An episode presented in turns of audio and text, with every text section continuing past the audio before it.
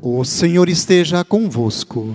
Ele está no meio de nós. Proclamação do Evangelho de Jesus Cristo, segundo Mateus. Glória a vós, Senhor.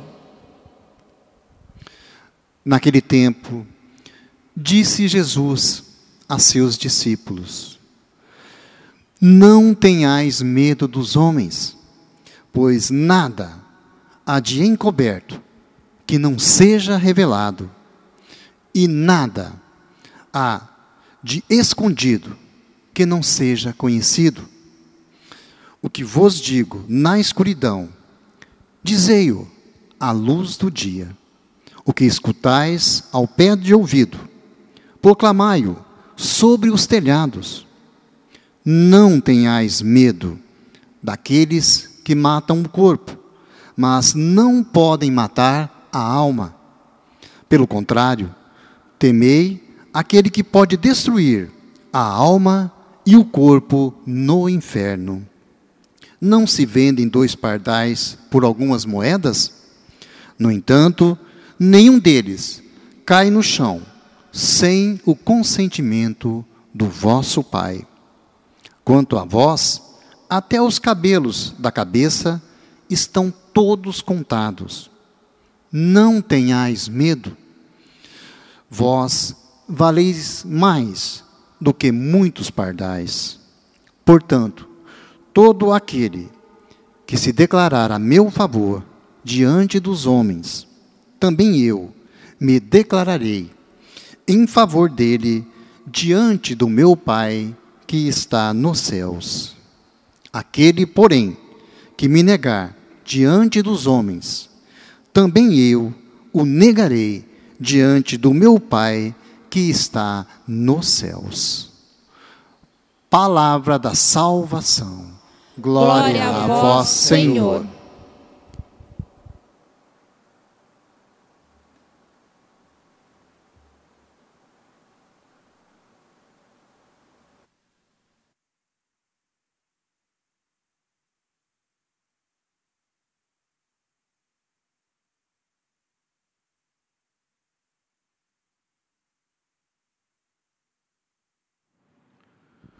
O Senhor está ao meu lado, não temo coisa nenhuma.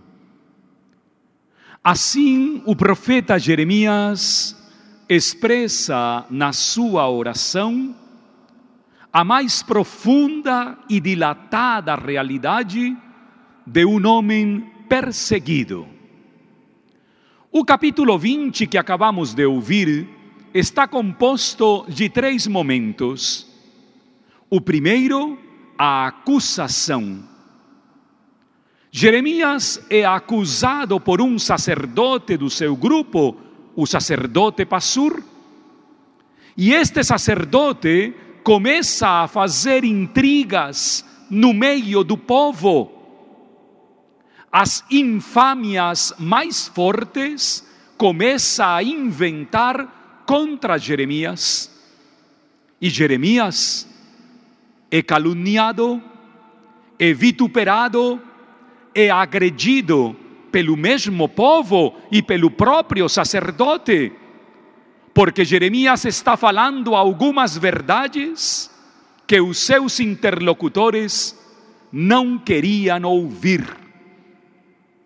Feliz ou infelizmente, a verdade doe. Sobretudo quando essa verdade é negada por muitos e muitas. Tem pessoas que participam do culto e da celebração, mas não querem ouvir certas verdades.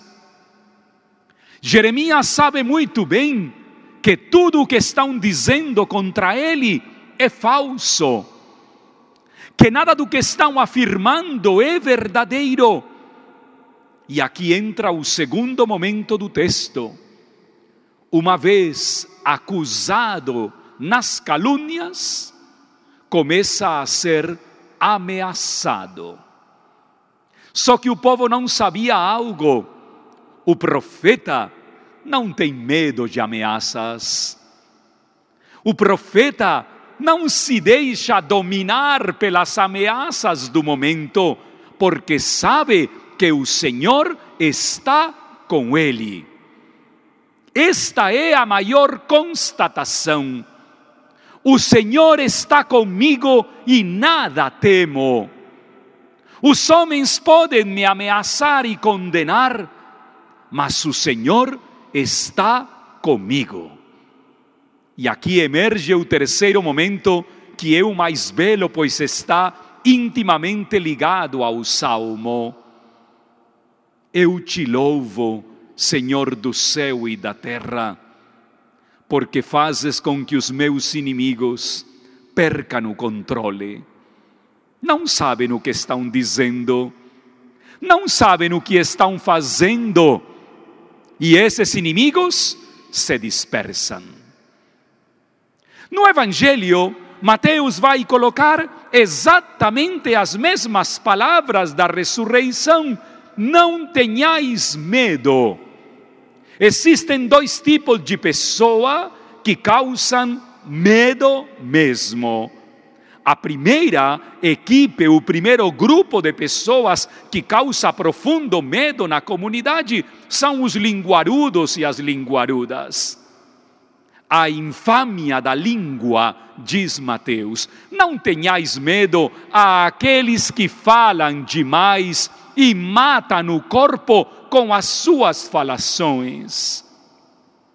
Tem tanta gente que depende demais do que vão dizer os outros ao meu respeito. Tem tanta gente no mundo que se deixa dominar pelas apreciações dos outros. Não tenhais medo deste povo, porque nada há de encoberto que não seja conhecido. Muitos dos que te estão acusando têm muitas coisas encobertas. Muitos daqueles que estão se apresentando como os melhores têm por baixo muita coisa escondida. Mas a luz do dia virá. E por isso não deves ter medo daqueles que destroem o corpo. Nada há de escondido que não venha a ser conhecido a verdade ilumina todas as sombras.